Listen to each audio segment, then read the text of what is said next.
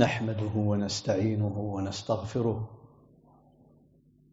ونعوذ بالله من شرور أنفسنا ومن سيئات أعمالنا. من يهده الله فلا مضل له ومن يضلل فلا هادي له وأشهد أن لا إله إلا الله وحده لا شريك له وأشهد أن محمدا عبده ورسوله. يا أيها الذين آمنوا اتقوا الله حق تقاته ولا تموتن إلا وأنتم مسلمون. يا أيها الناس اتقوا ربكم الذي خلقكم من نفس واحدة وخلق منها زوجها وبث منهما رجالا كثيرا ونساء واتقوا الله الذي تساءلون به والأرحام إن الله كان عليكم رقيبا. يا أيها الذين آمنوا اتقوا الله وقولوا قولا سديدا. يصلح لكم أعمالكم ويغفر لكم ذنوبكم. ومن يطع الله ورسوله فقد فاز فوزا عظيما. أما بعد فإن أصدق الحديث كتاب الله تعالى وخير الهدى هدى محمد صلى الله عليه وسلم. وشر الأمور محدثاتها. وكل محدثة بدعة وكل بدعة ضلالة وكل ضلالة في النار. أيها الطيبون الكرام أتابع معكم الحديث عن اختلاف أهل العلم منذ عهد رسول الله صلى الله عليه وسلم إلى يومنا هذا.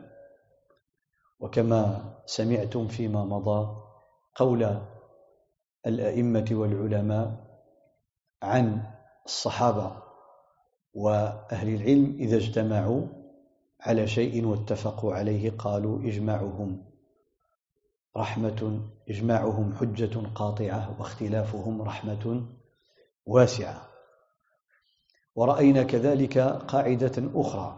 Je commence par le rappel de certaines règles. رأينا قاعدة أخرى هي قولهم لا إنكار في مسائل الخلاف. إذا اختلف العلماء من حق العالم أن يرد على العالم. لكن لا يحق له أن يقول بأن قول ذلك العالم منكر يجب أن ينكر. فإنه ليس بمنكر لأنه عالم شهد له بالعلم كأبي حنيفة ومالك والشافعي وأحمد والليث والأوزاعي والطبري والثوري وعبد الرحمن بن مهدي وفقهاء المدينة السبعة أو التسعة Donc quand on parle des érudits, quand ils ont divergé sur un point, eh bien, il est de leur devoir de répondre les uns aux autres et de critiquer les uns les autres, de dire non, ça c'est faux, parce que, et puis argumenter. Mais cela n'est pas considéré comme quelque chose de blâmable, c'est-à-dire l'autre avis n'est pas blâmable. On le critique, oui, on ne veut pas dire que c'est un munkar, la inkar, la yu'addu munkara. من حق العالم أن يرد على العالم يقول هذا خطأ لأنه ثبت عن الصحابة كذا وثبت الإجماع كذا وثبت عن النبي صلى الله عليه وسلم هذا الحديث ولم يعارضه شيء فيردون. لكن بأدب الاختلاف. وليس هذا من المنكر. يقول له هذا قد جاء بمنكر من القول وزور.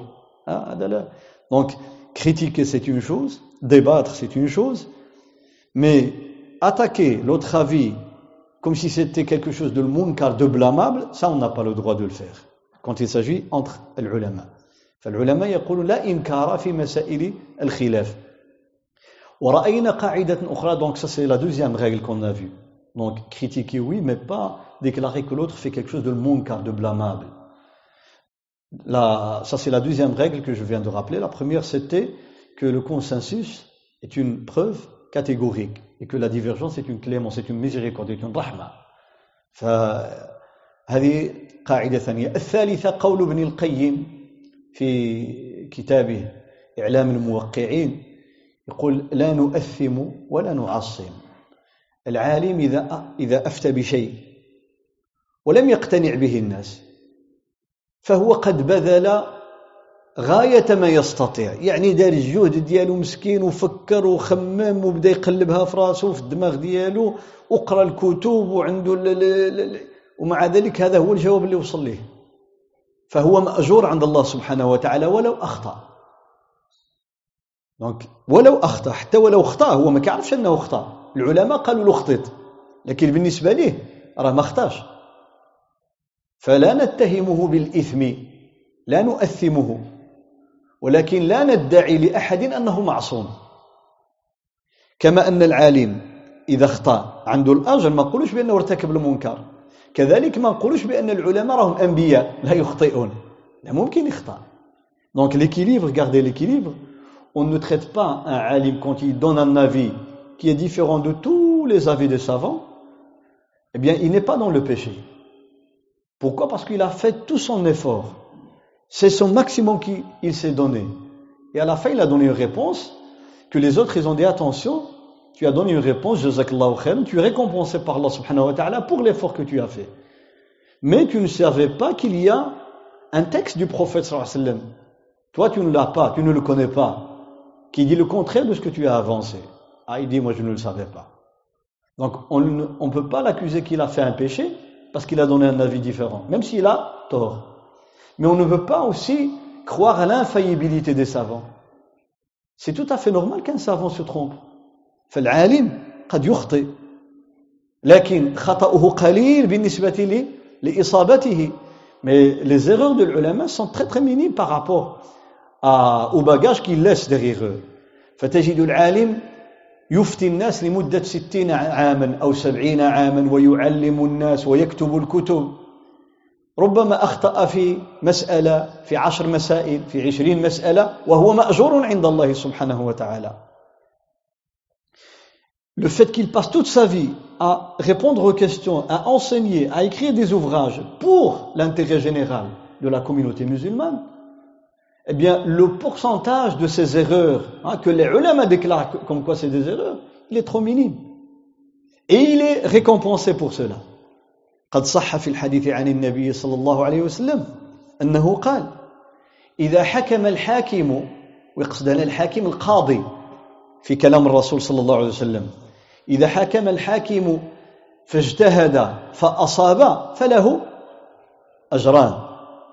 العالم fait un effort et qu'il est compétent طبعا هنا كيتكلم على واحد اللي عنده القدرة على الاجتهاد. ماشي أي واحد. يقول لك moi j'ai fait الاجتهاد.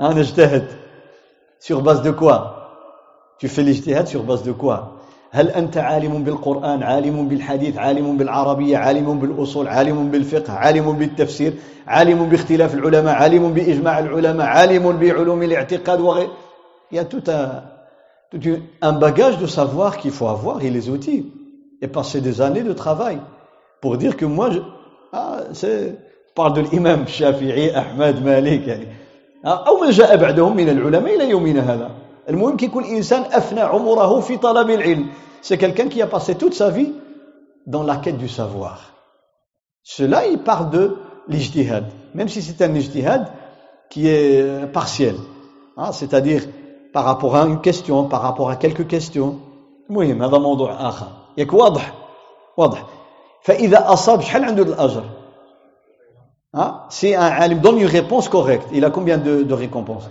Une double récompense. La récompense pour l'effort qu'il a fourni, il passe des nuits et des semaines, même des mois, des fois des années.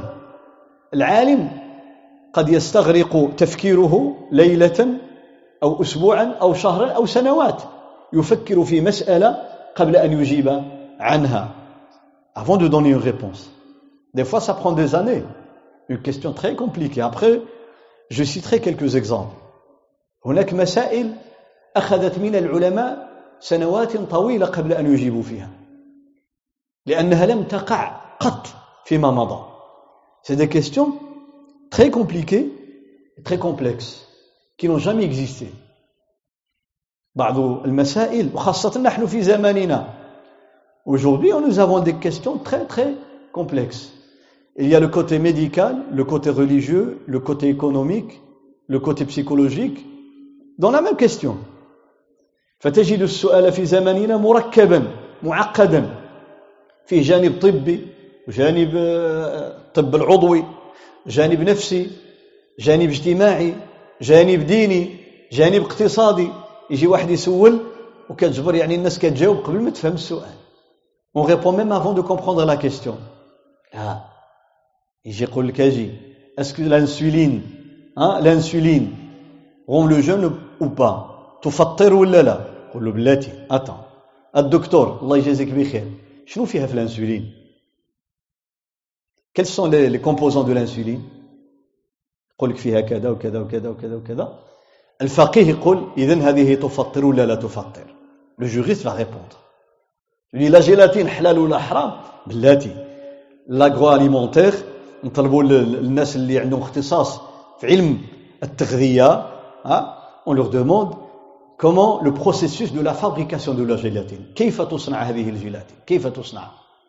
يقولوا لنا كيف كتصنع؟ كيف كيف كيف كيف كيف. ونقول دي ميرسي قف صافي. شكرا. الله يجازيك بخير.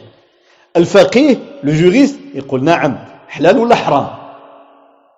Le médecin ne peut pas le savoir s'il n'a pas la connaissance dans le domaine de la jurisprudence.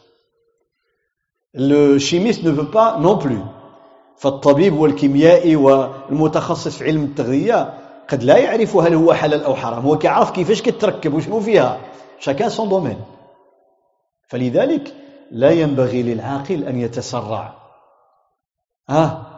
آه كيقولوا وتنكر, وتنكر العين ضوء الشمس من رمد الإنسان إذا عنده العين مريضة الشمس كتحرق كيقول لك ما كايناش واش العيب في الشمس ولا فيه هو هو tu vois le soleil en plein midi en été tu veux pas le, le regarder eh bien si tu as un œil malade tu dis mais il n'y a pas de soleil aujourd'hui le problème c'est pas dans le soleil il est chez toi donc ne pas croire que parce qu'un avis donné par un alim ne pas directement dire non c'est qu'est-ce qu'il dit la بلاتي لأن شحال مرة ينكر الإنسان على علماء كبار يعني ينكر عليهم يقول اش كيقولوا؟ حيت هو ما فهمش. هو ما فهمش. فلذلك ينبغي للعاقل أن لا يستعجل. ما عمرك تسرع. Prends juste cette sagesse dans ta vie. Pratique là والله tu vas vivre très très apaisé. تعيش مهني مرتاح. ما تسرعش. تنكر شيئا الإنسان لا يعرفه.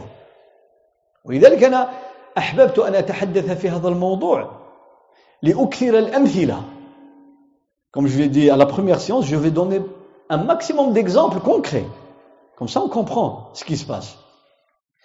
أعطيكم مثلا أيها الأحباب الكرام في زمان عمر à l'époque de Omar n'oubliez pas les trois règles لا إنكار في مسائل الخلاف إجماعهم حجة قاطعة واختلافهم رحمة واسعة. لا نؤثم ولا نعصم. وكملها الشاطبي. الشاطبي نزادون quatrième règle قال نختلف ولا نفترق. نختلفوا نعم. العلماء كتسمع. قال مالك قال أحمد قال الشافعي قال فلان. في زماننا. قال فلان قال فلان قال فلان. La divergence a toujours existé. Il suffit d'ouvrir n'importe sans exception. n'importe quel livre de la jurisprudence, sans exception. Tu vas voir que Ata a dit, Ibn Abbas a dit, Ikrima a dit, Mujahid a dit, Soufiane Thawri a dit, Malik a dit, on va te citer des dizaines et dizaines et dizaines d'avis. C'est une richesse. Rahma, واسعة. إذن فنختلف ولا نفترق يعني ما ندبزوش. La divergence est autorisée, mais la dispute est interdite en islam. Nous, aujourd'hui, on fait l'inverse. Il ne doit pas y avoir de divergence et on se dispute.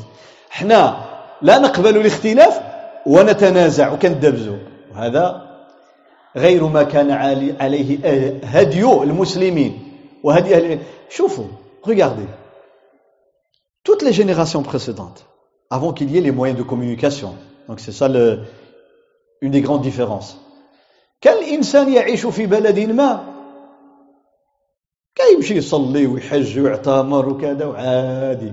واحد في بلد آخر كيحج ويصوم ويعتمر عادي. ما كاينش ناس كيدبزوا les les sociétés musulmanes il n'y avait pas de cette dispute par rapport au hein, à part الا في محطات وقع فيها تعصب دبزوا الناس دبزوا الحنفيه والحنابله الحنابله والشافعيه وقع يعني بين الظاهريه والمالكيه وقع y a des disputes un certain moment Mais la règle dit qu'il ne doit pas y avoir de dispute. هناك سأرجع إلى قصة عمر شوف الله سبحانه وتعالى الله سبحانه وتعالى يقول عن المجتمع المسلم dans ce verset que je vais citer le Coran parle de la, de, de la communauté musulmane quand il y a une nouvelle donc ils reçoivent une nouvelle une information une nouvelle positive ou bien négative إذا جاءنا خبر خبر قد يكون خبرا سارا مفرحا وقد يكون خبرا سيئا. ما الذي ينبغي أن نفعله quand y a une nouvelle une bonne ou une mauvaise nouvelle qu'est-ce qu'on fait une information شي خبر جا. شنو خصنا نعملو؟ في الأصل. ها؟ نتبين. وبعد التبين ها هو خبر صحيح. ماذا نفعل؟ donc d'abord on vérifie l'information si elle est vraie ou pas Deux. Hein? تشاور مع من؟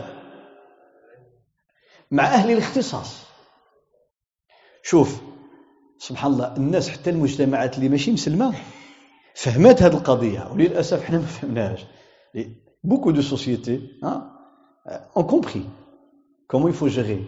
Ils appellent les spécialistes كيقول لك هذا محلل محلل سياسي هذا محلل اقتصادي هذا خبير اجتماعي on appelle les experts quand il y a une nouvelle question on se réfère aux experts dans chaque domaine ولا لا الخبير قبل ما نشروا الخبر avant de diffuser l'information واش هذا الخبر بعدا صحيح ولا لا؟ ثانيا ماذا وراء هذا الخبر؟ Y a derrière le, la nouvelle et l'information comment on l'a géré؟ On la diffuser ou pas ما الأفضل أن نخبر بها الناس أو لا نخبر بها أحدا هكذا يفعل العقلاء والرسول صلى الله عليه وسلم a donné des, des flashs. لما كان مع سيدنا معاذ رضي الله عنه قال له يا معاذ أتدري ما حق الله على العباد وما حق العباد على الله الرسول صلى الله عليه وسلم ديالوج à deux لا ثالث لهما ما كان معهم إلا الله Ils étaient qu'à deux. Il dit au moins, tu sais c'est quoi le droit d'Allah sur nous et notre droit sur Dieu قال الله ورسوله أعلم الله et son messager savent قال حق الله على العباد أن يعبدوه ولا يشركوا به شيئا Le droit de Dieu sur nous, c'est de l'adorer sans lui donner d'associé. Ça fait قالوا حق العباد على الله اللي هو تكرم علينا. et notre droit qu'Allah nous a هو أن من من لم يشرك بالله شيئا أدخله الجنة. Tu ne fais pas du shirk tu iras au paradis. معاذ فرح معاذ il était c'était le meilleur jour de sa vie. أعظم يوم في حياته. أنه سمع هذا الخبر أنه من مات يشهد أن لا إله إلا الله. لا يشرك بالله شيئا دخل الجنة. قال يا رسول الله أفلا أبشرهم؟ Permets-moi d'annoncer la nouvelle والصحابة قال لا. dit non سبحان الله. كل هذا الخير هذا قال له. لا ما تقولهاش للناس. يعني c'est entre moi toi بيني وبينك. أنا قلتها لك عرفتها. الله يجعل بركة. لأن معاذ كان فقيها. معاذ c'était un spécialiste dans la jurisprudence اعلم الرسول صلى الله عليه وسلم اعلم الناس بالحلال والحرام معاذ الصحابة هو شاب كذا 30 عام il avait 30 aidés un jeune. C'était le spécialiste de la jurisprudence parmi الصحابة ومات شابا فقال لا إذا يتكلوا لأنك إذا قلت لهم هذا الحديث غيمشيو ينعسوا ها ويتجبدوا مزيان واللي تهضر معاه تقول له نوض اعمل كذا ودير هذه ها وجد الاخره ديالك يقول لك صافي كنقول لا اله الا الله صافي انا في الجنه Tu vois les conséquences quand on répond sans peser le pour et le contre. Si tu dis aujourd'hui, tu disais aux gens aujourd'hui que du moment que tu dis la ilaha illallah, tu vas au paradis. Hein Il va dire c'est tout, la ilaha illallah. Après, je fais tout ce que je veux. Il va être le plus feignant du monde. Et l'islam n'appelle jamais à la fainéantise. والإسلام لا يدعو إلى الكسل لا يدعو إلى النوم المستغرق بل يدعو إلى الاجتهاد والجد والبحث والعلم شوف النبي صلى الله عليه وسلم ولذلك شوف الله تعالى قال وإذا جاءهم أي جاء المسلمين quand une information nouvelle nous vient. وإذا جاءهم أمر من الأمن شي حاجة الخير أو الخوف شي حاجة ماشي مزيانة.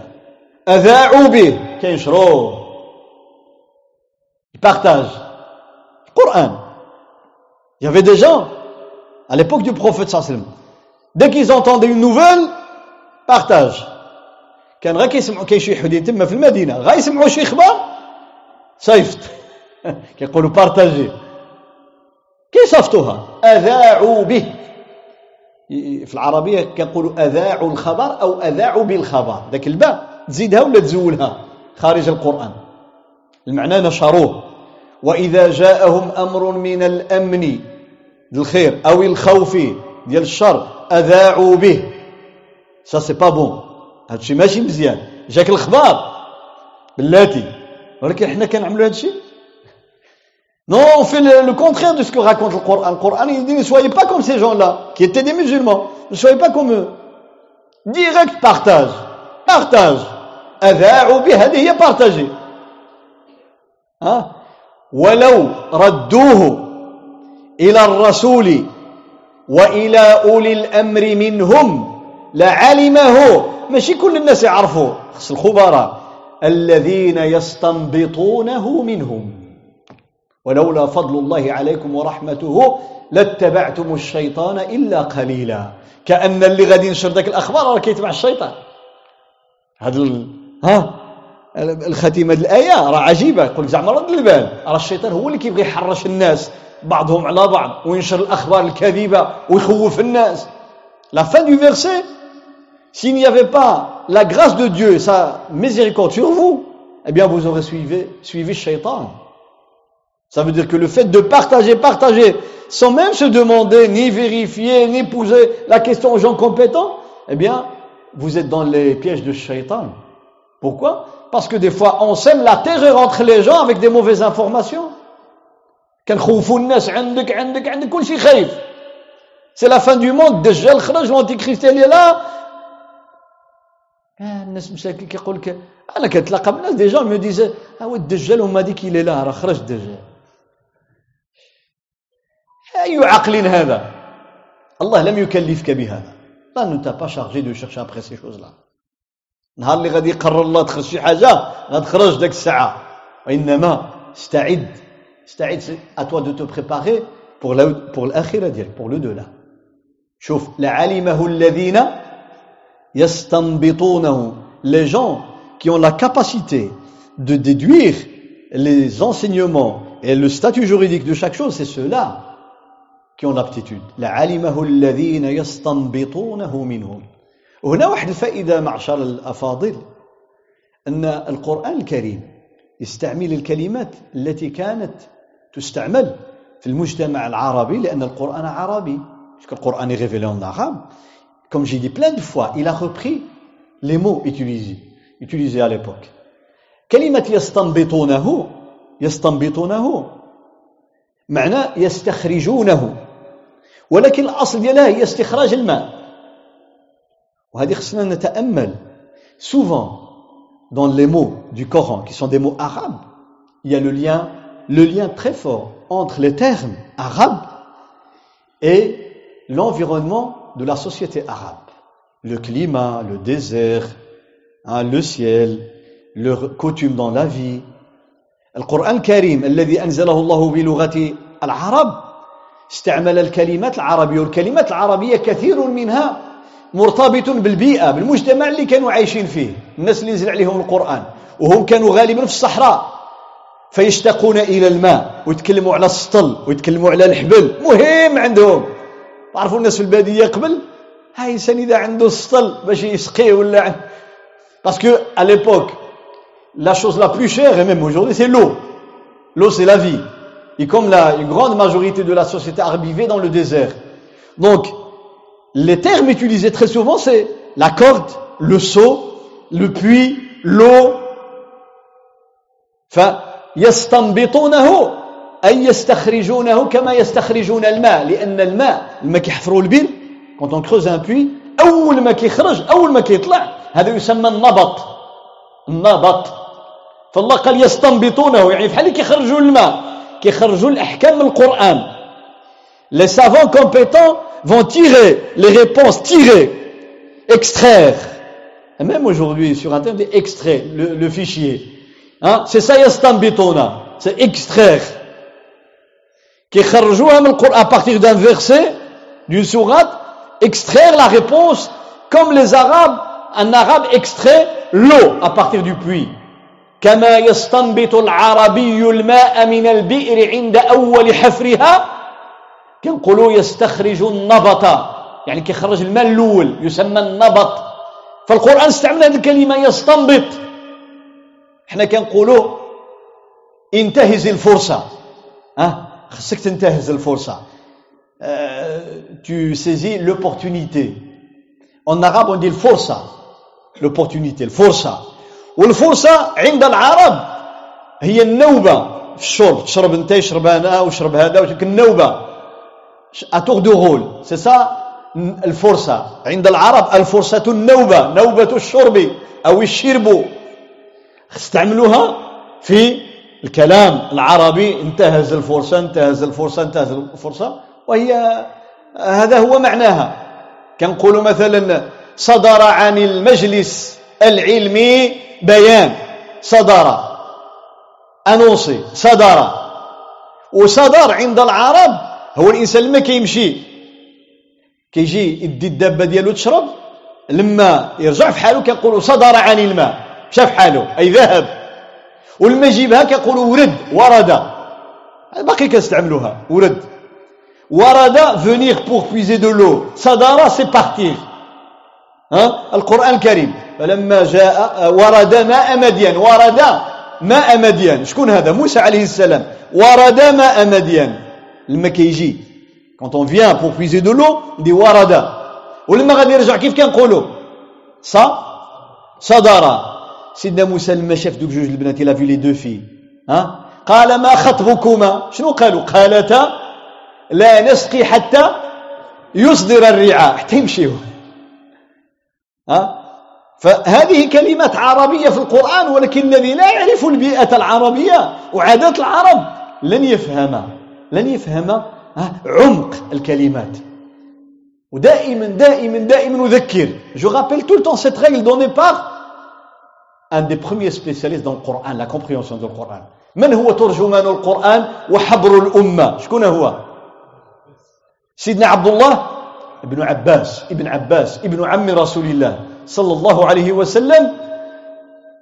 يعني لما كتفكر ذاك اللحظات.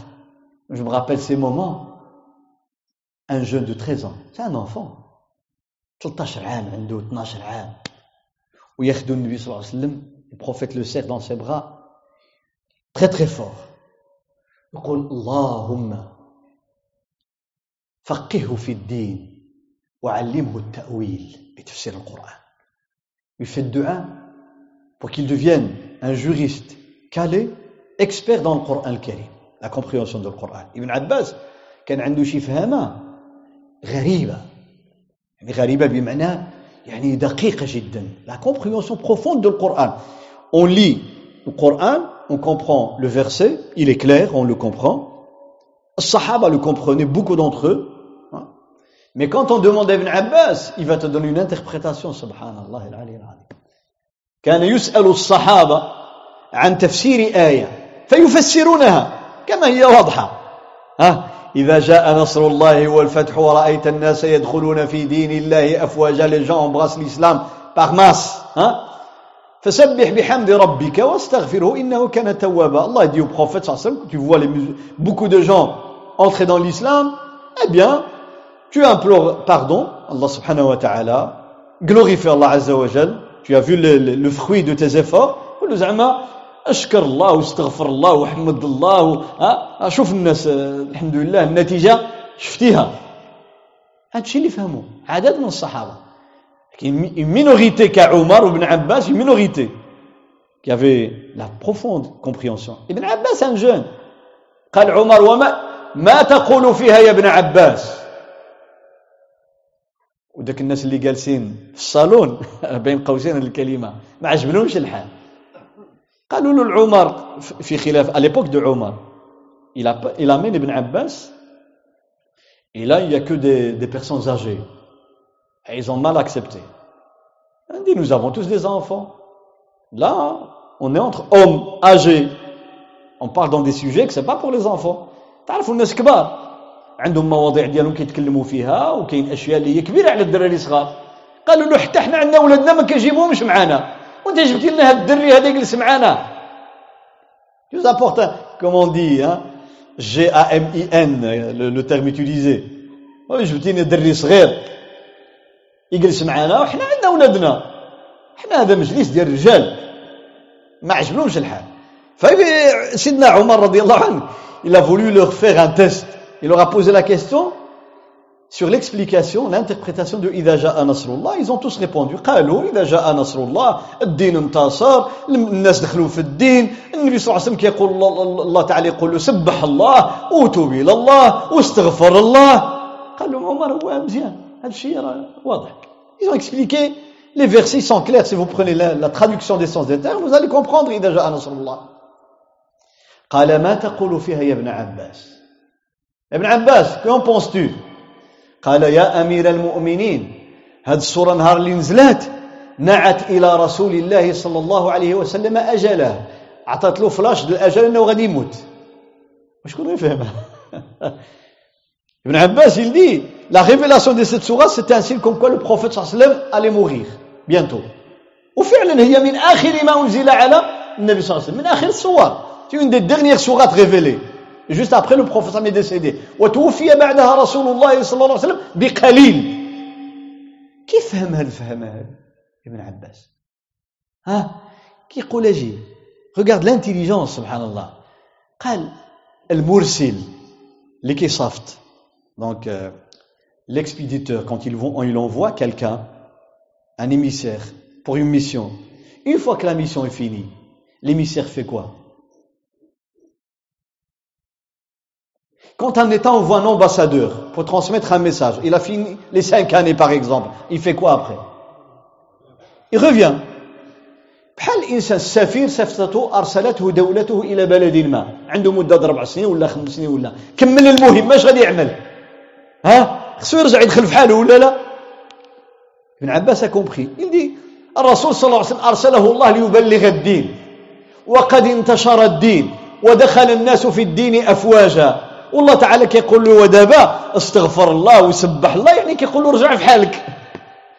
il a compris que la mission est finie réussie eh bien le retour vers الله سبحانه وتعالى.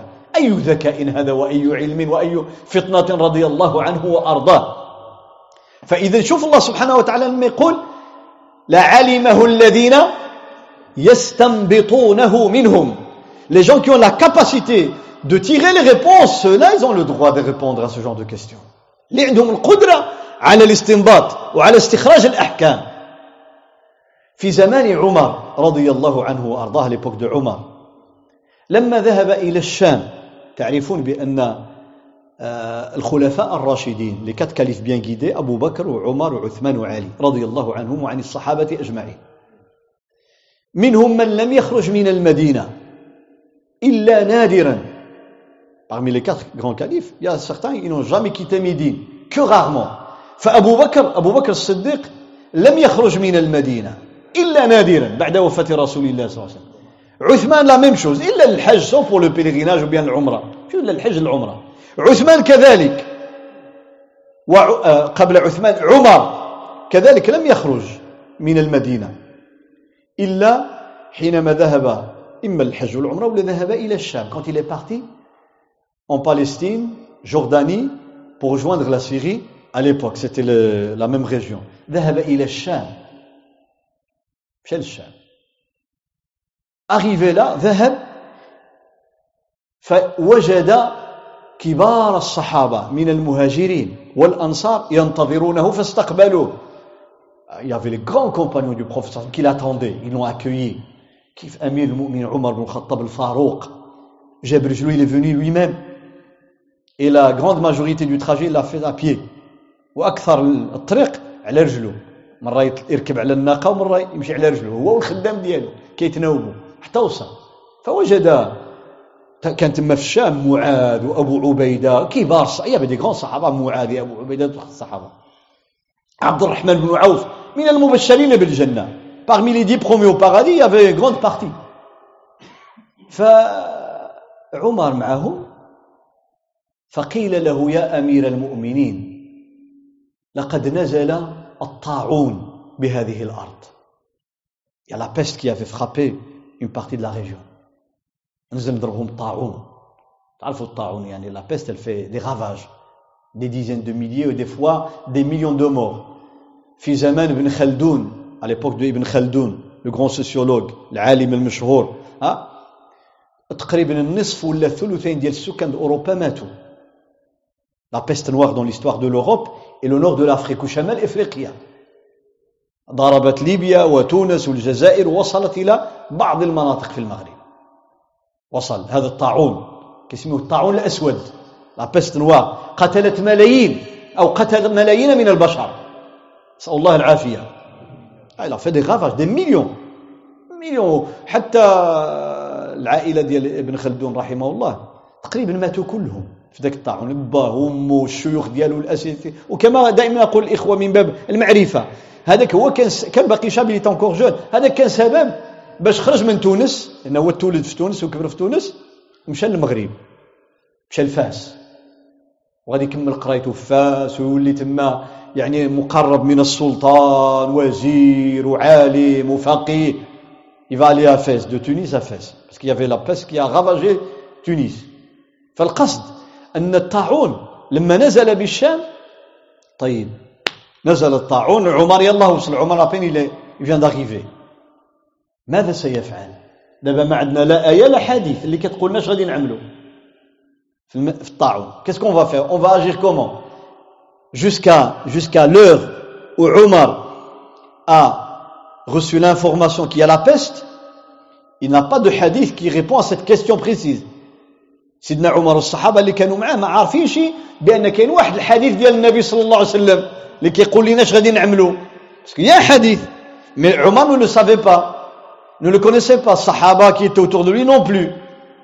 إذا ما عندناش يجاوب الآن y a pas de réponse y a pas آية un verset explicite ولا حديث ما العمل شنو لو كان كنتم أنتم في بلاصة سيدنا عمر اش غتعملوا à la place de Omar رضي الله عنه qu'est-ce que vous allez faire? Ou bien qu'est-ce que nous allons faire? كنت دبزنا يا الأول ها؟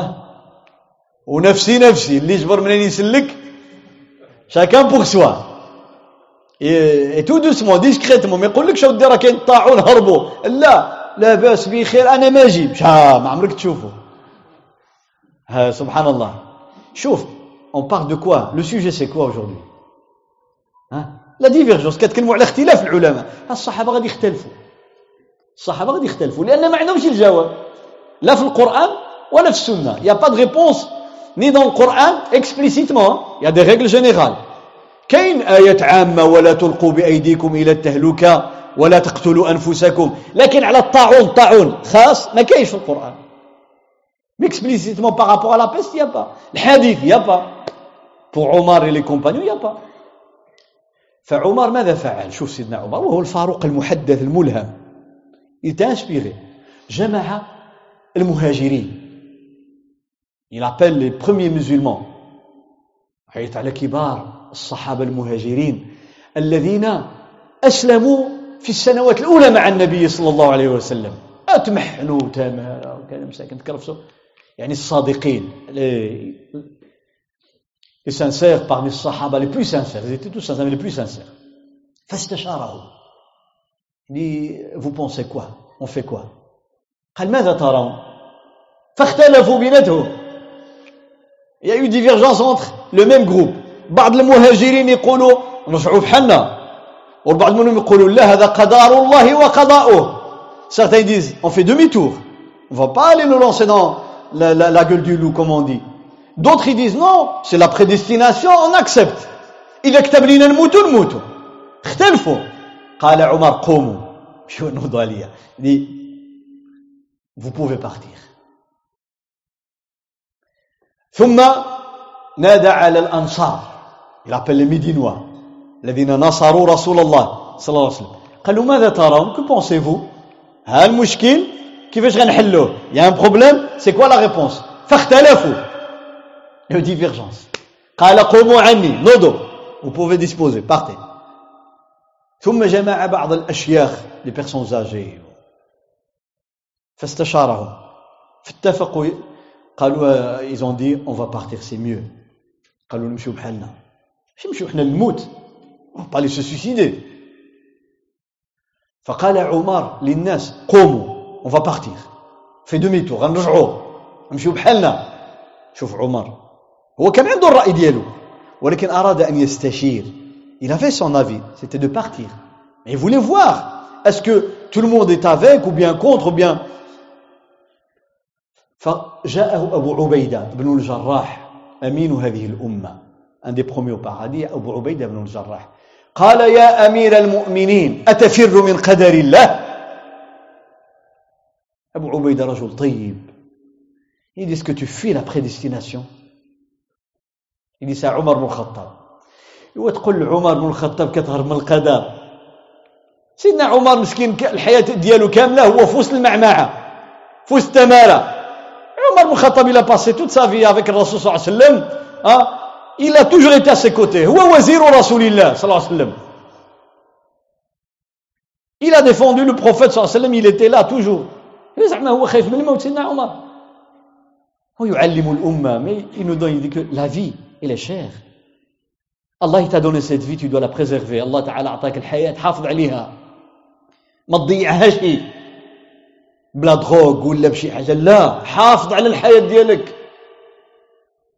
c'est pour ça que un des plus grands crimes en islam c'est le fait de tuer quelqu'un لذلك كان القتل من أخطر الجرائم في الإسلام. حتى كان ابن عباس يقول لا توبة لقاتل. ابن عباس dans l'un de ses avis dit quelqu'un qui a tué quelqu'un Allah n'acceptera jamais son repentir. يقول عمر الله يقبل منه التوبة دياله. فالنفس الروح فكأنما قتل الناس جميعا ومن أحياها فكأنما أحيا الناس جميعا. Le fait de sauver une vie comme si tu avais sauvé toutes les vies. Tuer une vie comme si tu avais tué toutes les vies. فعمر أراد أن ينصرف قال له أبو عبيدة أفرارا من قدر الله يا أمير المؤمنين أيوا حضروا ذاك يا سيدنا عمر. سيدنا عمر قال لو غيرك قالها يا أبا عبيدة. لو كان قالها شي واحد آخر واخا كنت فهمت معه ولكن أنت أبو عبيدة. زعما أنت أبو عبيدة تو dis ça. Je l'aurais accepté de quelqu'un d'autre. يقول زعما كنت قبلتها من شي واحد آخر ما كيعرفش. أنت أبو عبيدة مبشر أمين هذه الأمة. Dis ça. ده محشوم عليك. قال نعم شوف الفهم ديال الدين نعم أفر من قدر الله إلى قدر الله واش إذا رجعنا ما رجعناش بقدر الله regarde la compréhension du, du destin il lui dit oui c'est vrai je fuis la, la prédestination mais pour aller vers une autre prédestination on est toujours sous le hein, le volet de la prédestination ça veut dire si je fuis la, la peste C'est que Allah m'a écrit que je fuis la peste, tout simplement. قال له أفر من قدر الله إلى قدر الله. واش كاين شي حاجة كتوقع بدون قدر الله؟ كل شيء بقدر الله. إن كل شيء خلقناه بقدر. est prédestiné et puis le يقول له شوف يقول له si tu vas dans une vallée تدخل في واحد الواد الواد كتعرفوا الواد ماشي ماشي لابد يكون فيه الماء حنا كنقولوا الواد لا اللي كيكون الطريق بين جبوله لما كطيح حتى كتجتمع تما لا فالي Donc c'est un chemin large en général entre des montagnes. Quand il y a la pluie, tous les, les, les, les ruisseaux se, se rejoignent euh, dans la vallée. Il lui dit, si tu es dans une vallée, tu marches, et tu as un cheval par exemple, عندك عندك مثلا ولا un troupeau, عندك معك المعاز ولا الغنم ولا وعلى اليمين ديال الواد ارض خضراء وفيها الربيع وفيها وعلى الشمال يابسه فين غتمشي ها اللي فيها الربيع ولا اللي يابسه وعلاش ما مشيتيش عند هذيك وتقول قدر الله شوف سيدنا عمر il lui dit si tu as une prairie sur la droite de la vallée toute verte et que tu as un troupeau des moutons ou des, des vaches etc et sur la gauche l'autre rive de la, du, de la vallée c'est sec, aride. Tu vas choisir laquelle pour ton troupeau C'est logique. Et pourquoi tu choisis pas là où c'est sec Et tu dis c'est qadarullah. أنت عندك مسؤولية على هذا على هذا المخلوقات اللي عملها الله تعالى في يدك. خصك تحافظ عليها. ما تديهاش لك وتقول لهم قدر الله c'est une responsabilité بغى يقول لهم راه المسلمين هادو الناس اللي معايا أمانة في رقبتي أنا. Le sens de responsabilité chez Omar. Il dit ces gens qui sont venus avec moi des dizaines de milliers de sahaba ou tabi'in khiyar الناس Je vais pas les jeter dans la peste, à la mort, نسيبهم انا للطاعون يهلكهم ونقول قدر الله لا عمر ne fait pas ça قال انا مسؤوليه سون ريسبونسابيل نحميهم نحافظ على على الارواح ديالهم فاختلف الصحابه شوف النقاش il y a eu la conversation mais dans le respect Il y a eu divergence. اختلفوا ولكن بالادب والمحبه والاخوه فجاء عبد الرحمن بن عوف عبد الرحمن بن عوف il n'était pas dans la, la réunion. Et puis il est arrivé. جاء ما كانش حاضر في ذاك الوقت من بعد جاء فسمعهم كيتناقشوا على القضية ديال الطاعون قال سمعت رسول الله صلى الله عليه وسلم ماذا يبغى رابورتي حديث لو كان عندهم الحديث في الأول قال ما ها قال سمعت رسول الله صلى الله عليه وسلم يقول إذا كان الطاعون بأرض فلا تدخلوها ومن كان فيها فلا يخرج منها Vous entendez que la peste a frappé une région, n'y allez pas. Et si vous êtes à l'intérieur de cette région, restez là-bas. Ne sortez pas. Pour ne pas transmettre le virus. باش ما تلقمش هذا المرض على برا اللي على برا ما يدخلش لأن غادي يتصاب واللي داخل ما يخرجش باش ما ينقلش الميكروب ولا الفيروس على برا. c'est ce qu'on fait aujourd'hui ها اللي كتعمل الدول والأمم اليوم. هذا الحجر النبوي. Le couvre-feu du prophète sallallahu alayhi wa sallam. فسبحان الله عبد الرحمن il dit إذا من كان مصيبا عمر ولا أبو عبيدة؟ Qui avait raison عمر ولا أبو عبيدة؟ عمر رضي الله عنه. لكن أبو عبيدة مأجور ولا لا؟ عبيدة est-ce qu'il est récompensé? Bien sûr. عنده أجر واحد. وإذا اجتهد الحاكم فأخطأ فله أجر. Le reste de hadith tu fais un effort intellectuel avec compétence et tu tombes sur la mauvaise réponse à la fin, tu as une récompense. مأجور من اجتهد فأخطأ مأجور عند الله سبحانه وتعالى لأنه هذا الشيء اللي كان كيعرف عمل المجهود ديالو أبو عبيدة في bonne foi bonne intention كانت نيته صالحة كيقول حنا مؤمنون نؤمن بقضاء الله وقدره. جينا وقع ما وقع قدر الله وما شاء فعل. Il en tant que quelqu'un euh, qui veut montrer prouver sa foi. mais عمر il a la responsabilité كان عمر عنده مسؤولية. وعنده شي حاجة كيشوف بعيد. علاش غادي يرميهم أنا للهلاك باطل. علاش؟ لا. فلذلك عمر وافق حديث رسول الله صلى الله عليه وسلم. بل ايها الافاضل الكرام قد يكون في المساله ايه او حديث ومع ذلك قد يخالفه العلماء وهذه تجي لكم غريبه دي فوا اون لو تكست Mais l'alim va dire le contraire. Il va dire le contraire du hadith. Pourquoi C'est pas parce qu'il rejette hadith. Il n'y a pas, il a pas un musulman sur terre qui connaissait quoi l'islam qui va faire ça. Mais pour des raisons que j'explique. قد يصل إلى العالم حديث ولكن لا يعمل به ولا يأخذ به. ماشي ردا على رسول الله حاشاه صلى الله عليه وسلم. وإنما كيشوف بأن كاين شي حاجة اللي هي أقوى منه تكون آية من القرآن ولا مجموعة أحاديث ولا الصحابة كلهم ما عملوش بهذا الحديث هذا. Soit qu'il y a un verset du Coran qui dit le contraire. Ça veut dire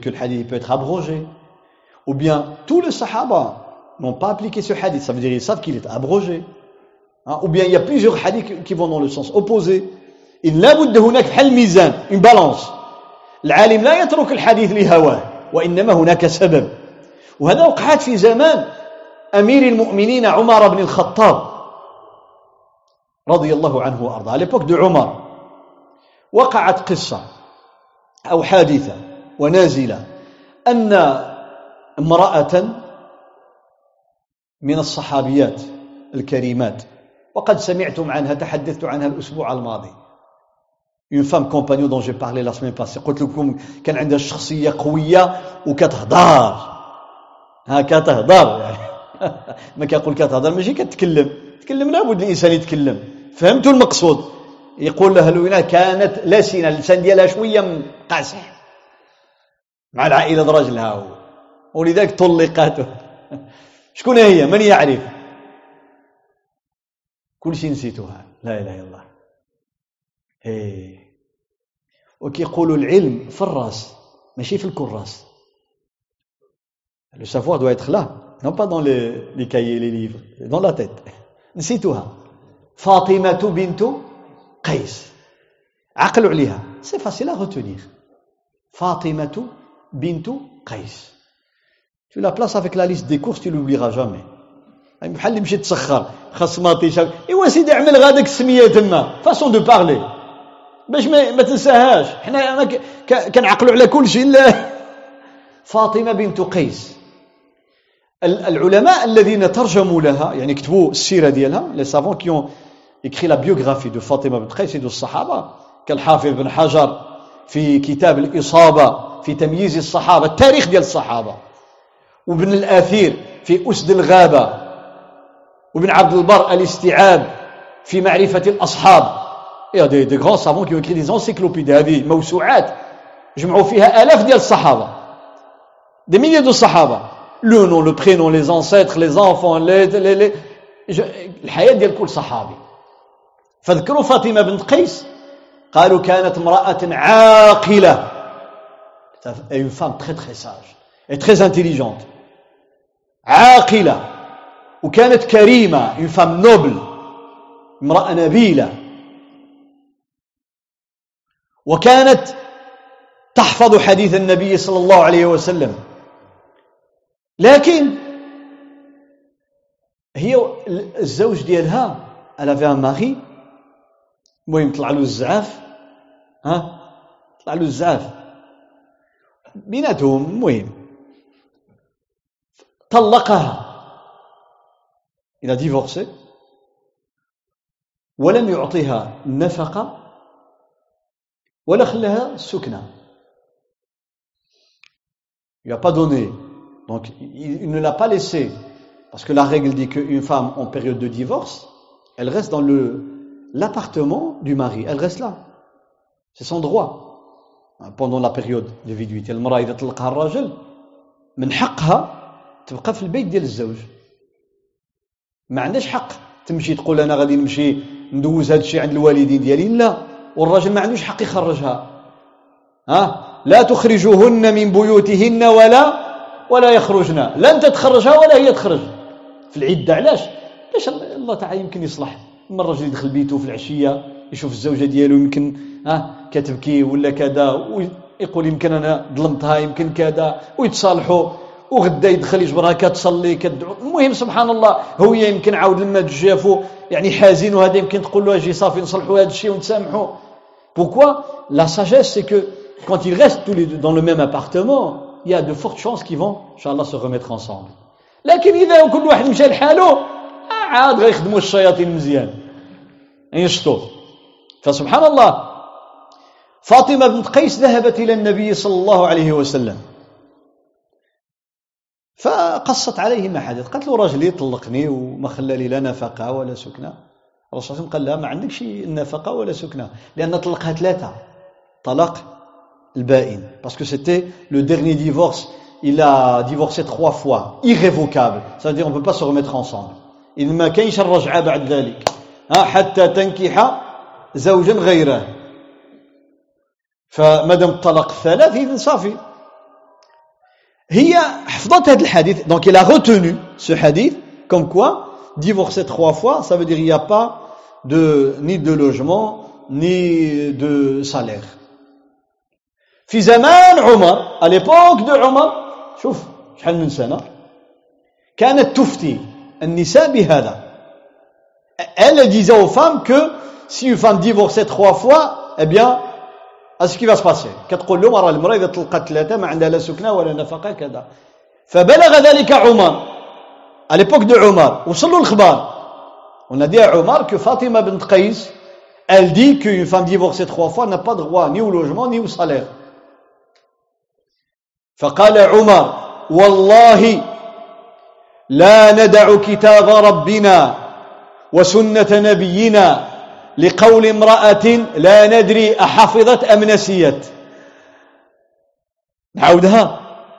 قال عمر والله لا ندع قول ربنا وسنة نبينا في رواية. لقول امرأة لا ندري أحفظت أم نسيت. بالدارجة. سيدنا عمر كيقول هي كتقول بأن النبي صلى الله عليه وسلم قال لها ما عندك لا نفقة ولا سكنة ولكن الله سبحانه وتعالى مش هذا الشيء اللي قال في القرآن. فأنا ما غاديش نسمع. والنبي صلى الله عليه وسلم كانت المرأة لما كيطلق لها الراجل كانت السكنة والنفقة ما تكلمش على المتعة هذه حاجة أخرى. يعني المتعة فمتعوهن. فقال كيف إحنا غادي نخليو هذه الآيات ونأخذ بالقول ديال هذه السيدة هذه الفاضلة. ولكن ربما نسات ترى مدة من عهد النبي صلى الله عليه وسلم. Il dit, Omar, je ne pas délaisser la parole de notre Seigneur, ni la parole de notre messager sallallahu alayhi wa sallam, pour un texte donné par une femme dont je ne sais pas si elle retient toujours, elle, oublie, elle a oublié ou bien elle s'est trompée. علاش سيدنا عمر كيقرا في القران اسكنوهن من حيث سكنتم من وجدكم القران دي quand tu divorces une femme eh bien c'est son droit de rester dans cet appartement. من حقها تبقى في العده في ذاك ذاك السكن لا تخرجوهن من بيوتهن ولا يخرجن il est dans le Coran. On n'a pas le droit de sortir son épouse après le divorce de chez elle. Même si l'appartement il revient au mari. واش واضح والله سبحانه وتعالى قال من بيوتهن مع ان البيت ديال الراجل هو اللي شراه ولكن يقول لك باش تعرف بان عندها حق فيه فوق العدة. فعمر رضي الله عنه خذا بهذه الآيات. كيقول هي يمكن نسات يمكن خطات يمكن. واش واضح؟ ça divergence entre عمر ومعاه عبد الله بن مسعود. ابن مسعود il était de l'avis de عمر فقيه فقيه صحابة. ابن مسعود. كان من رأي عمر. وجماعة من الصحابة. فهادو ils ont adopté cet avis. وهذا هذا القول هذا غادي يتبعوا جماعة من الفقهاء إلى يومنا هذا يقولون لا عند الحق في السكنة وعند الحق في النفقة donc il y a tout un groupe de juristes sur 14 siècles qui vont suivre l'avis de Omar ils appliquent cette règle qu'elle a droit au logement et au salaire هناك من الفقهاء كالإمام أحمد من أخذ طبعا أبو حنيفة الشافعي vont prendre cet avis l'imam Ahmed خذا بقول فاطمة بنت قيس il prend l'avis de فاطمة بنت قيس بأنه لا نفقة ولا ولا ولا سكنة il dit elle n'a droit à rien puisque c'est le troisième divorce لأن الطلاق ثلاث قال ما عندها حق في والو لأنها الحديث de فاطمة بن قيس واش واضح ولا لا شوف la divergence elle vient d'où Le hadith, il est là. Mais face à ce hadith, Omar, il voit le texte du Coran et les autres hadiths. فسيدنا عمر ها هو سمع الحديث ولكن كيقول القرآن كيقول ماشي هذا الشيء والحديث النبي صلى الله عليه وسلم اللي كيعطي المطلقة العدة يعطي لها السكنة ويعطي لها النفقة ما كتقولش هيدا. فوقع الخلاف. هادو كيقولوا لا داك الشيء بالمطلقة الطلاق الرجعي ماشي الثلاث. فوقع الخلاف. دونك يا أبو حنيفة ها؟ يا الشافعي يا أحمد هادو كيقولوا بقول عمر وهذا كيقول بقول فاطمة بنت قيس. ياك. جا الإمام مالك ودخل في الوسط. الإمام مالك il va équilibrer la فأخذ من هؤلاء ومن هؤلاء. قال عندها السكنة وما عندهاش النفقة. يعني لو لوجمون elle en a mais pas l'argent. علاش؟ قال لك لأن السكنة الله تعالى قال أسكنوهن من حيث سكنتم من, وجد من وجدكم ولا تضاروهن لتضيقوا عليهن. الله تعالى dans le Coran سورة الطلاق il dit eh bien vous devez aux hommes vous devez laisser l'épouse dans le logement يقول هذا لجميع المطلقات بلا فرق بين الرجعية ولا البائن ويدي sans faire de distinction entre euh, une épouse hein, qui est divorcé pour la première, la deuxième fois ou bien pour la troisième fois. Il dit, c'est une règle générale. يقول هذا جميع المطلقات عندهم حق في السكنة. طيب والنفقة؟ قال لأن حديث فاطمة بن قيس فيها لا كاين واحد الرواية ما فيهاش ما عندهاش سكنة فيها ما عندهاش نفقة فقط. Parce que dans une de hadith de Fatima qu'elle n'a pas droit au salaire du logement. فدخل في الوسط وأخذ بالمذهب الوسط. وهذا الخلاف ما زال إلى يومنا هذا وغادي يبقى إلى يوم القيامة. C'est une divergence qui continue. Pourquoi c'est pas parce qu'il n'y a pas un hadith. Il là الحديث لكن عندك حديث وهنا عندك آية. عندك حديث وهنا عندك أحاديث. كيبقى الفهم c'est la compréhension maintenant. واش واضح ولا لا؟ فالعلماء قد يختلفون مع وجود الحديث ومع وجود الآية وقد يختلفون كيف نفهم الآية كيف نفهم الحديث أو لا لا؟ معايا ولا ماشي معايا؟ نعطيكم سؤال. Donne un autre exemple مثال آخر. وأنا قلت للاخوان لا اتحدث عن الراجح. Je parle pas de la quel est l'avis le plus fort. C'est pas le but. لأن غنقول لكم آه هذا أقوى ولا هذا غادي تدبزوا moi j'explique. الله تعالى يقول شوف سي القران هذه آية باش ما يقولك شي واحد حديث ضعيف ولا. لا هذا القرآن. لا يؤاخذكم الله باللغو في أيمانكم. ولكن يواخذكم بما عقدتم الأيمان فكفارته إطعام عشرة مساكين من أوسط ما تطعمون أهليكم أو كسوتهم أو تحرير رقبة فمن لم يجد فصيام ثلاثة أيام ذلك كفارة أيمانكم إذا حلفتم إلى آخره Quand on fait un serment, on jure. Le Coran, dans ce verset, nous donne deux sortes de serments. Le Coran في هذه الآية ذكر نوعين من اليمين من الحلف Le halif, le serment, ça s'appelle en arabe, en arabe le halif. Ou bien l'yamin. L'yamin, hein, parce que quand on jurait, c'est avec la main droite, même aujourd'hui. كيقولوا lève la main droite. Hein? فدروات هي اليمين. وسميت اليمين لأن عادة العرب كذلك لما كيحلفوا باليمين لأن اليمين رمز للقوة سبحان الله هذا مما تواردت عليه الأمم. Un point en commun entre les peuples. اليمين quand on jure. فالله تعالى يقول لا يؤاخذكم الله باللغو هل يمين الأولى وحدة اسمه يمين اللغو والثانية ولكن يؤاخذكم بما عقدتم الأيمان اليمين المنعقدة parle de يمين اللغو اليمين المنعقدة يمين اللغو واليمين المنعقدة. المنعقدة لأنك تقول اعمل العقدة ها؟ يعني قلبك آه مصمم عليها. ماشي يعملها زعما حلف خطأ ولا لا لا لا. النية كاينة والعزيمة كاينة وتعمد داك الشيء. بحال اللي عقدتي العقدة. ما يمكنش واحد يعقد العقدة ويزيرها ويشدها مزيان يقول لك والله إلا كاع ما ها؟ ما عملتهاش عمدا. A un serment qu'on fait que le Coran considère comme étant une frivolité, c'est-à-dire quelque chose de futile, c'est-à-dire ça n'a pas de valeur. Donc il n'y a pas d'expiation à faire pour se rattraper. Et il y a un serment pour te faire pardonner, eh bien, l'expiation. Au moins jeûner trois jours comme vous le savez.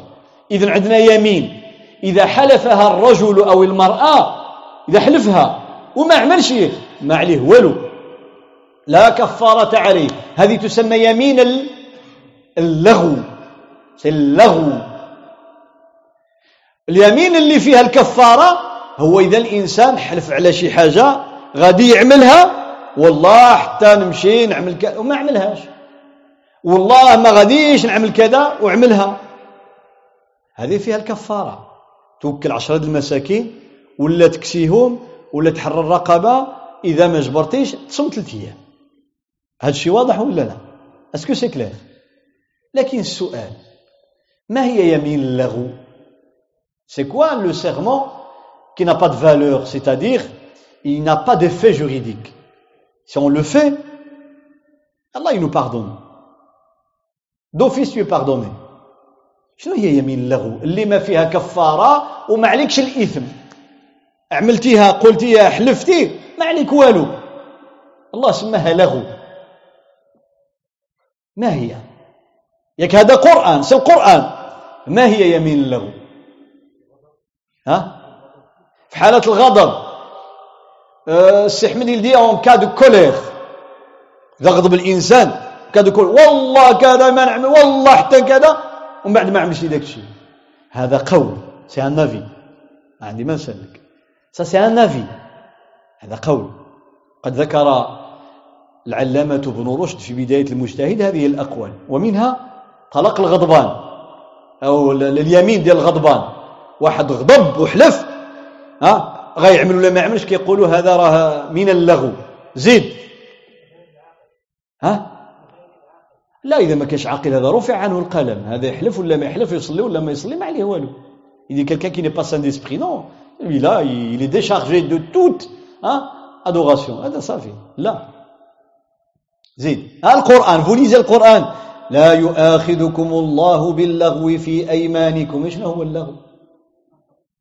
ها؟ خطأ. إنسان يقول tu dis يقول لك شوف. البارح شفت فلان.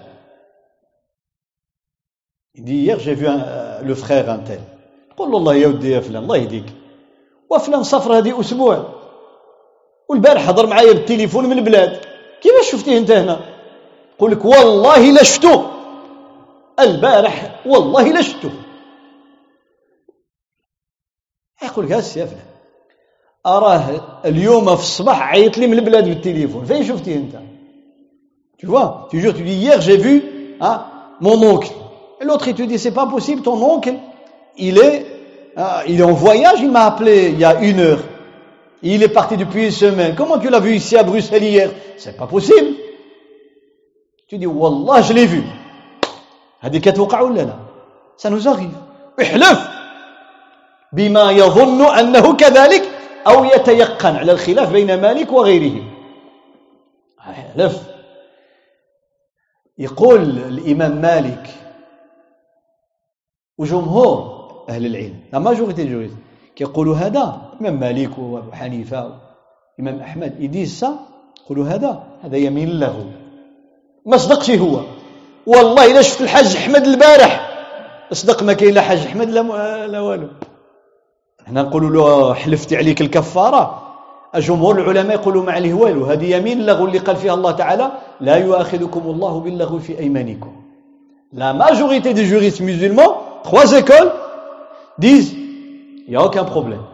Parce que tu étais sincère. كيقولوا لأنك أنت حلفتي ها وعمدا ولكن أنت بالنية ديالك النية ديالك كانت أنه هو فلان ماشي عملتيها باش تخالف أمر الله ولا باش تكذب tu n'as pas juré pour mentir c'était une intention sincère لما كتقول والله رأيت فلانا أنت صادق في نفسك فيقولوا هذه يمين اللغو واش واضح ولا لا والله إن فلانا ليس هنا في المسجد يقول والله فلان n'est pas là à la mosquée aujourd'hui tu étais là devant la porte جا je jure Allah par Allah que la personne dont on parle il n'est pas venu aujourd'hui à la mosquée et tout d'un coup il est là شيء عليك ils disent il n'y a rien قالوا هذه يمين اللغو لأن أنت كتحلف صادق في نفسك ماشي تعمدت الكذب ولا مخالفة اليمين. Tu n'as pas fait exprès pour mentir. ولذلك قال الله تعالى في آية أخرى ولكن يؤاخذكم بما كسبت قلوبكم. حاجة اللي أنت باغي المخالفة tu veux faire le contraire. Mais là c'est pas vrai. T'as pas voulu faire le contraire. واش واضح ولا لا؟ هذا جمهور أهل العلم. الشافعي الإمام الشافعي يقول لا سي با اللغو ماشي هذا هو اللغو. يقول لك إذا حلفتي بأن فلان ولا ماشي فلان وصدق هو كفارة. لأن القلب ديالك عملها عارف اش كيعمل. وإن أخطأت. لك ولكن النية كانت بأنه فلان. حلفت بأنه فلان. ما صدقش هو الكفارة. الشافعي dit non non non tu dis والله c'est un tel. Tu dis والله c'est un tel. Eh bien puisque c'est pas un tel l'expiation. Jeûne trois jours. قالوا له طيب يا شافعي وما هو اللغو alors c'est quoi اللغو pour toi قال اللغو هو اليمين أو الحلف الذي يجري على اللسان دون قصد يعني أنا كنقل العبارة كما هي باش نفهموها من بعد كنشرح donc je répète tout le temps les phrases telles qu'elles sont dans les ouvrages ou la jurisprudence, et telles qu'elles sont prononcées par l'ulama. Comme ça, comme vous l'entendez, vous allez comprendre. Après, j'explique. يقولوا يقول الشافعي يمين اللغو هي هو اليمين التي تجري على اللسان يعني كتخرج من فمك بلا ما تنويها من غير قصد involontairement c'est-à-dire sans une arrière pensée والله بحالاش قال كان من عادة العرب لي زعراب العادة ديالهم. لما كيتكلموا يقولوا أجي فلان يلا آه والله لا, والله آه والله إي والله. إي بالله إي والله. حنا كنستعملوها.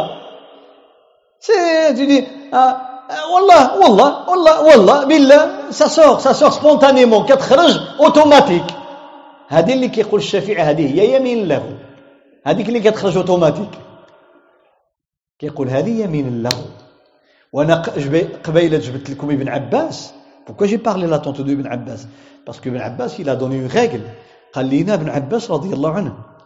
الذي لا يعرف عادات العرب عند نزول القرآن لن يفهم كثير من أمور القرآن الكريم il dit celui qui ne connaît pas les coutumes arabes de l'époque de la révélation il va pas comprendre certains styles du Coran Parce que là, on parle du yamin là où لأن الشافعي يقول كيجي العرب ها كيف كانوا كيعملوا كيتكلموا والله بالله والله بالله والله الله تعالى قال لهم لا يؤاخذكم الله باللغو في أيمانكم.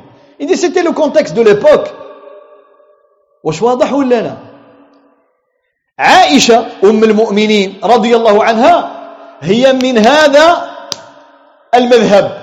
Elle est du même avis que الشافعي est du même avis que عائشة.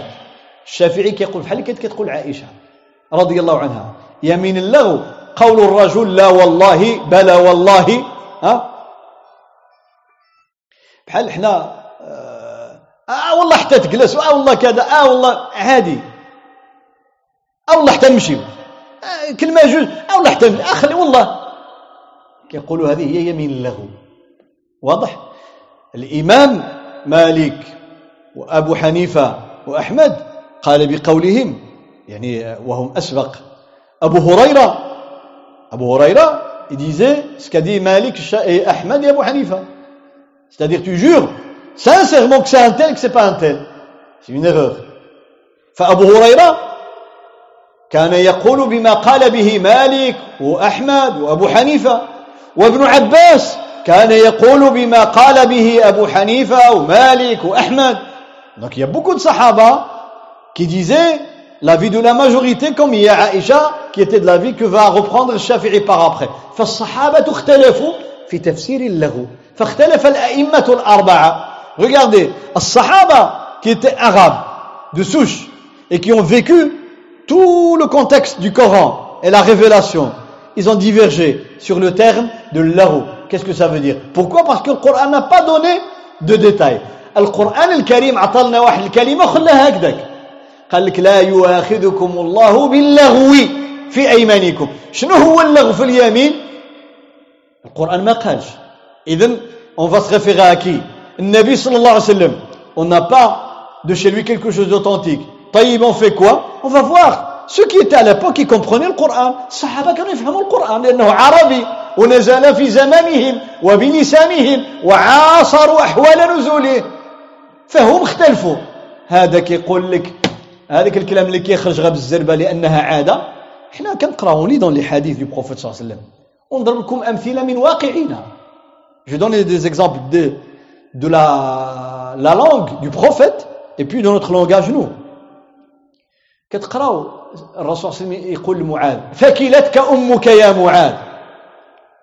كتقراو في الحديث ثكلتك أمك يا معاذ. ومعاذ هو اللي قال له النبي صلى الله عليه وسلم والله إني لأحبك يا معاذ. عجيب. الرسول صلى الله عليه وسلم شبر له في يده قال له والله إني لأحبك يا معاذ. Savez, un jour le صلى الله عليه وسلم il priait Mu'ad dans sa main comme ça, main dans la main, lui dit, je, le prophète parle, il dit, je jure par Allah que je t'aime. يا سعادته. يحلف له النبي صلى الله عليه وسلم أنه يحبه. ها؟ ولكن واحد النهار قال له ثكلتك أمك يا معاذ. لما قال له يا رسول الله أو يؤاخذ الناس أه بألسنتهم؟ واش الله غيحاسبنا على الكلام ديالنا اللي كنقولوا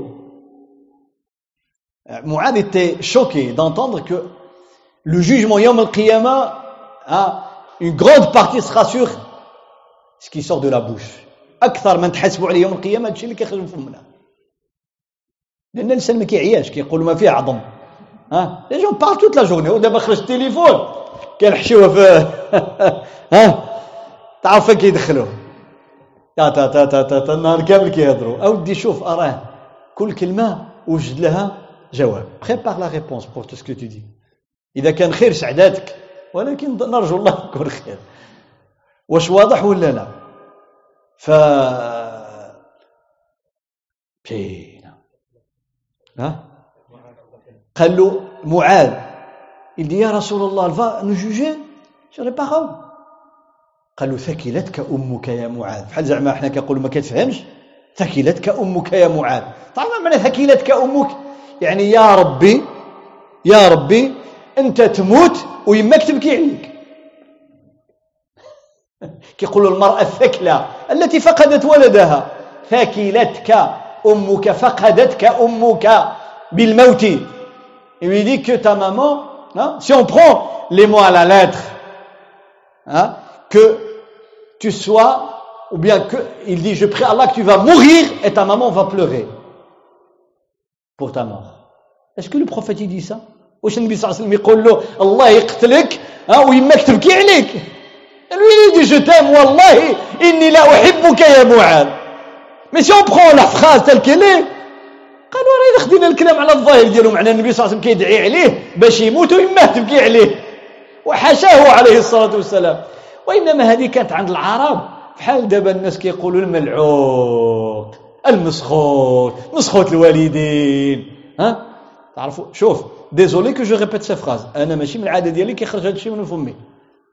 j'ai pas l'habitude de prononcer ces phrases dans ma vie quotidienne ولكن ناقل هذا ليس mais je transmets باش يفهموا شحال ديال الناس كيقولوا سمحوا لي على هذه الكلمة سمحوا لي باش نشرح يدير ولد الحرام كيقولوها ولا لا وها هي اذا جينا نشرحوها ولد الحرام معنى معنى الام ديالو زانيه والعياذ بالله fils d'adultère اعوذ بالله لكن هل يقصدون هذا لا يقصدون les gens n'ont pas cette intention d'aller au-delà de la phrase فالناس كيقولوا بعض الكلمات كتخرج من اللسان ديالهم ولا يقصدون معناها. ما كيقصدوش هذا الشيء.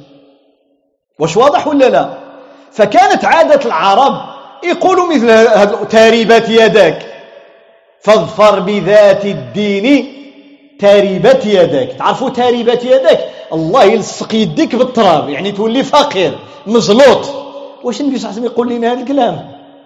لا هذه عادة عند العرب دي on épouse une femme pour sa beauté, son argent, sa place dans la société, ou bien pour sa foi, choisis celle qui a la foi, sinon taribat yadak, que tes mains soient collées au sol, c'est-à-dire appauvries. Est-ce que le prophète dit ça Non. C'était juste un langage chez les arabes courants. وش واضح ولا لا فهذا كلام يجري على اللسان من عادتهم أن ينطقوا به ولا يقصدون حقيقته ومعناه لا يقصدونه. فلذلك يعني ما كيقولوا هذا يجري على اللسان. يعني هذا الشيء العادة c'est juste une habitude des fois c'est des mauvaises habitudes لكن هي عادة. واضح؟ كان عندهم عند العرب حتى عادة كيحلفوا بالوالدين. وخاصة بالوالد. وابيه وأبي. لا أفعل كذا. إذا الشباب ديالنا est-ce que font pas sur la tête de ma mère كيحلفوا كيقول sur la tête de ma mère العرب في الجاهليه كان عندهم هذه العادة. يقول لك وحق الوالد. Un jour, le prophète صلى الله عليه وسلم, والصحابة كانوا يفعلون هذا. c'était une coutume كانت عادة. لما هاجروا إلى المدينة après الهجرة النبي صلى الله عليه وسلم في سفر dans un voyage معه كبار الصحابة avec lui les grands compagnons qui l'accompagnaient اسمع عمر. Il entend عمر dire je jure par mon père اسمع عمر كيحلف بالله يحلف بالوالد ديالو لأنه ما كانش حرام ما عارفش c'était pas à l'époque interdit فقال النبي صلى الله عليه وسلم لا تحلفوا بآبائكم ne jurez pas ni par vos pères ni vos mères من كان حالفا فليحلف بالله أو ليسكت vous voulez jurer jure par Allah sinon tais-toi واش واضح ولا لا كانت عندهم عادة ولكن l'éducation التربية Ah, subhanallah. Sidna Omar radiallahu anhu, il dit, ce fut la dernière fois dans ma vie, la dernière fois dans ma vie, que j'ai juré par mon père. قال هذه كانت آخر مرة حلفت بالوالد ديالي.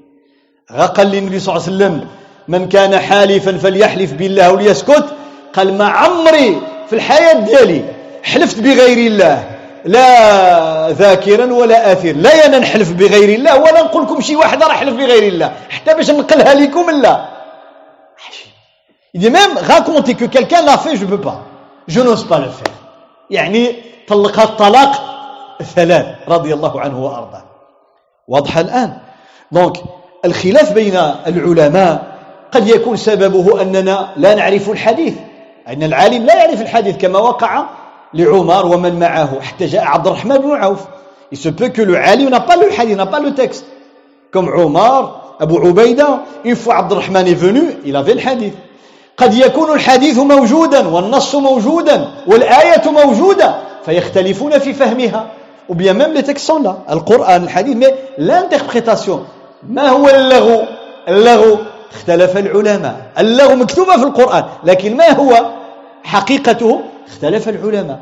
وكل هذا tout cela كيدخل في ذاك واختلافهم رحمة واسعة. ما découvre الرحمة. كون هي الاختلاف العلماء. لو كان خذينا بقول الشافعي فقط. يعني فقط والله والله والله. وانت شفتي واحد قلت والله لا راه فلان. خرج ماشي هو. صوم ثلاث أيام. والله لا كذا. لا ماشي. والله لا خليتها في الدار. دخلتي يدك جبرتيها في جيبك.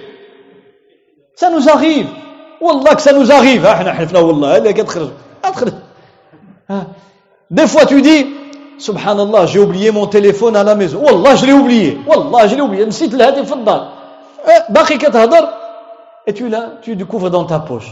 خذينا بالقول ديال الإمام مالك وأحمد وأبو حنيفة. رحمة ولا لا؟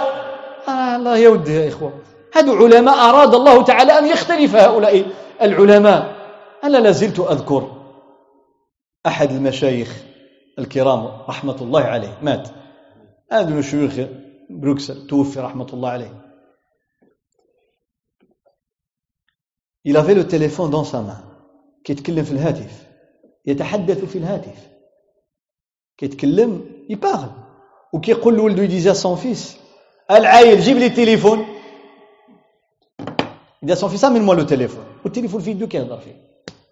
قال لي والله ما حسيت ولا فهمت؟ des fois إحنا بشر إحنا ضعفاء on est des êtres faibles fragiles انسان ضعيف il oublie ينسى يخطي fait des erreurs بل يخطأ ها؟ يخطأ ماشي بحال يخطئ. يخطئ كيعمل خطأ ماشي عمدا. يخطأ معنى عمدا يعني معصية. ومنه الخطيئة. خطيئة خطيئة يخطأ أي عصى عن عمد. واضح؟ إذا تقول الخطأ هذا ما كيكونش عمدا الخطيئة هذه عمدا وعلاش كتقول؟ مما خطيئاتهم هذه المعاصي والذنوب. أما الخطأ ها ربنا لا تؤاخذنا زيد إن نسينا أو أخطأنا. فنحن ضعفاء. فلذلك هذا الخلاف هو رحمة وخاصة في زماننا. Vous savez, s'il y a une époque où les gens, les musulmans, doivent se réjouir qu'il y a divergence entre les ulama, c'est bien notre époque.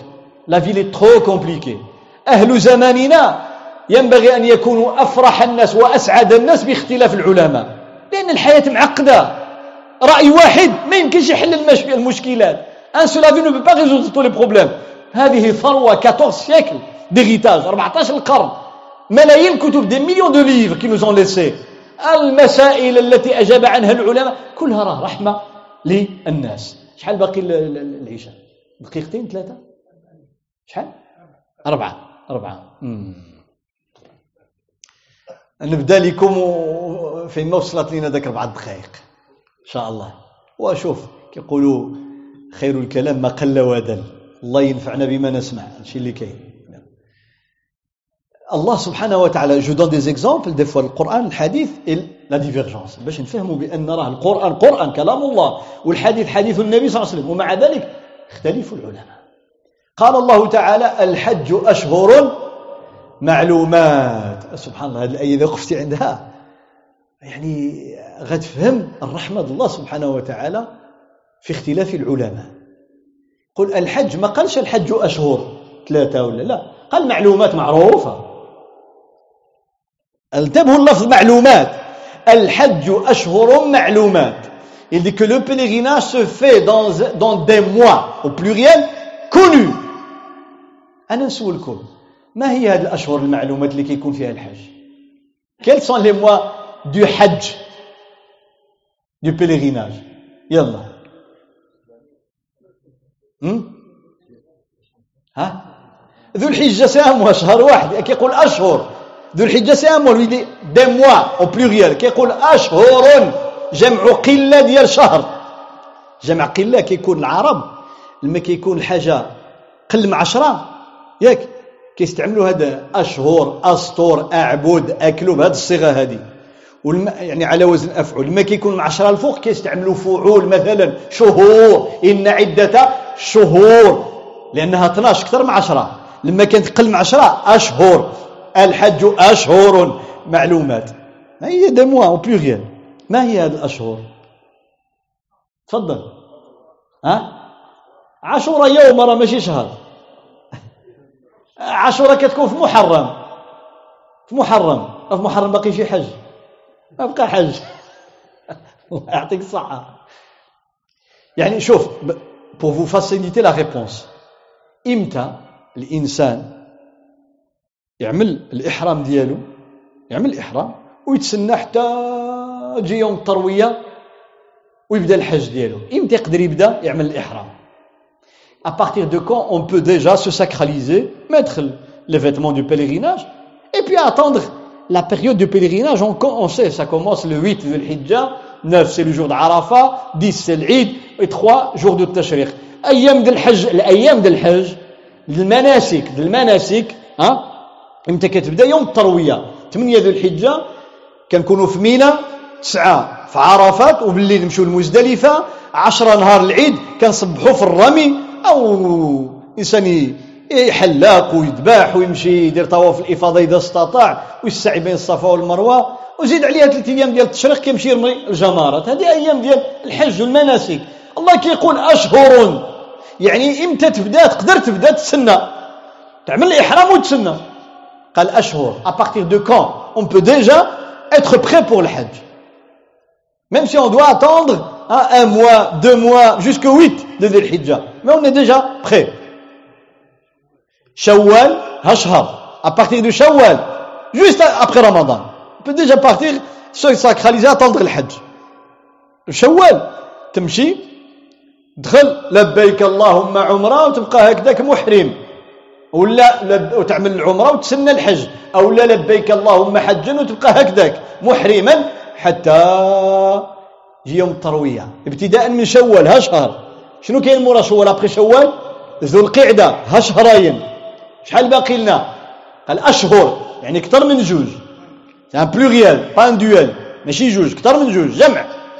قال لك هنا ذو الحجة ها ثلاث شهور.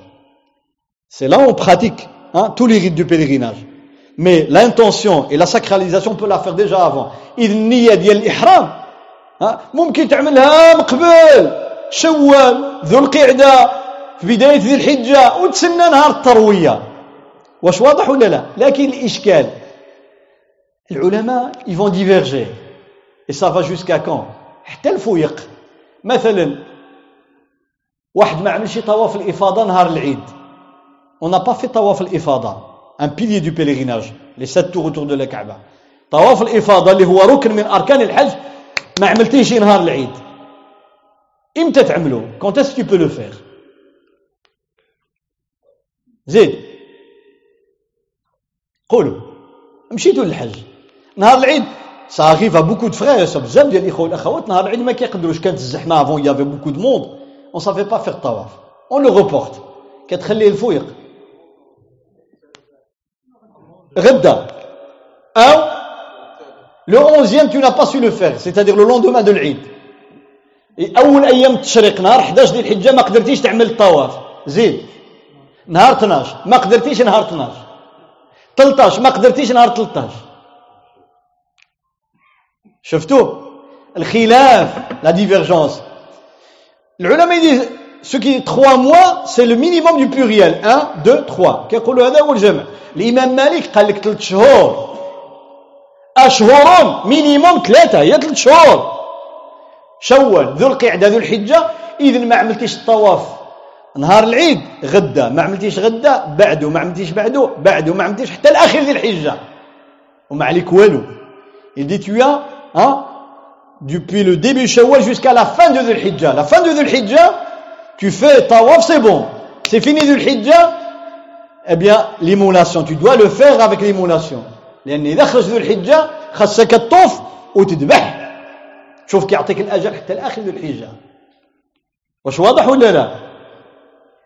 الإمام أحمد والشافعي اش كيقول كيقول لك عندك الحياة ديال كلها. الدين فيك حتى تموت. المهم طوف وما عليك والو.